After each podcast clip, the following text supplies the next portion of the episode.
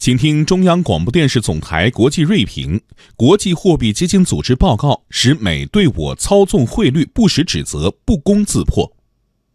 作为维护国际货币体系稳定的权威机构，国际货币基金组织根据章程第四条款规定，每年都会派出工作小组到成员经济体磋商。早在二零一五年五月，IMF 就得出人民币币值不再被低估的结论。在今年刚刚结束的 IMF 对中国第四条款磋商中，IMF 重申，人民币汇率大体符合基本面，不存在明显高估或低估。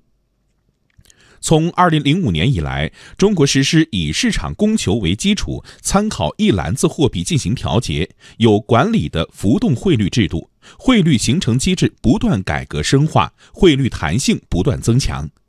鉴于浮动汇率机制是抵御外部冲击最有效手段之一，中国一直强调，弹性的汇率对宏观经济和国际收支调节起到自动稳定器作用。作为负责任的全球第二大经济体，中国一直恪守在历次二十国集团领导人峰会上有关汇率问题的承诺精神，始终坚持不搞竞争性贬值，没有也不会将汇率作为工具来应对贸易争端。最近一段时间以来，人民币出现一定程度贬值，这是市场供求关系发挥决定性作用的结果。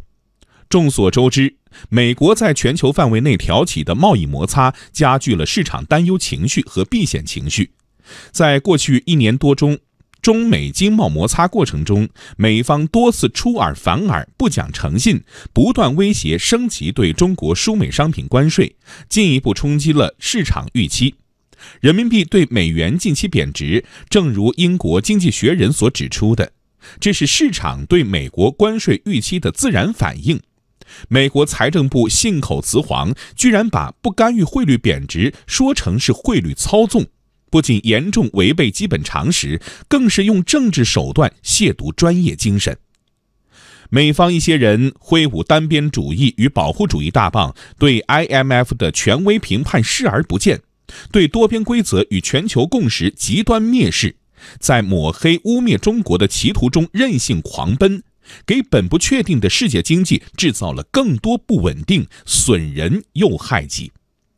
奉劝这些人认清大势，尊重常识，好好研读 IMF 这份报告，客观、理性、专业地看待人民币汇率问题，迷途知返，尽快回到解决问题的正确轨道上来。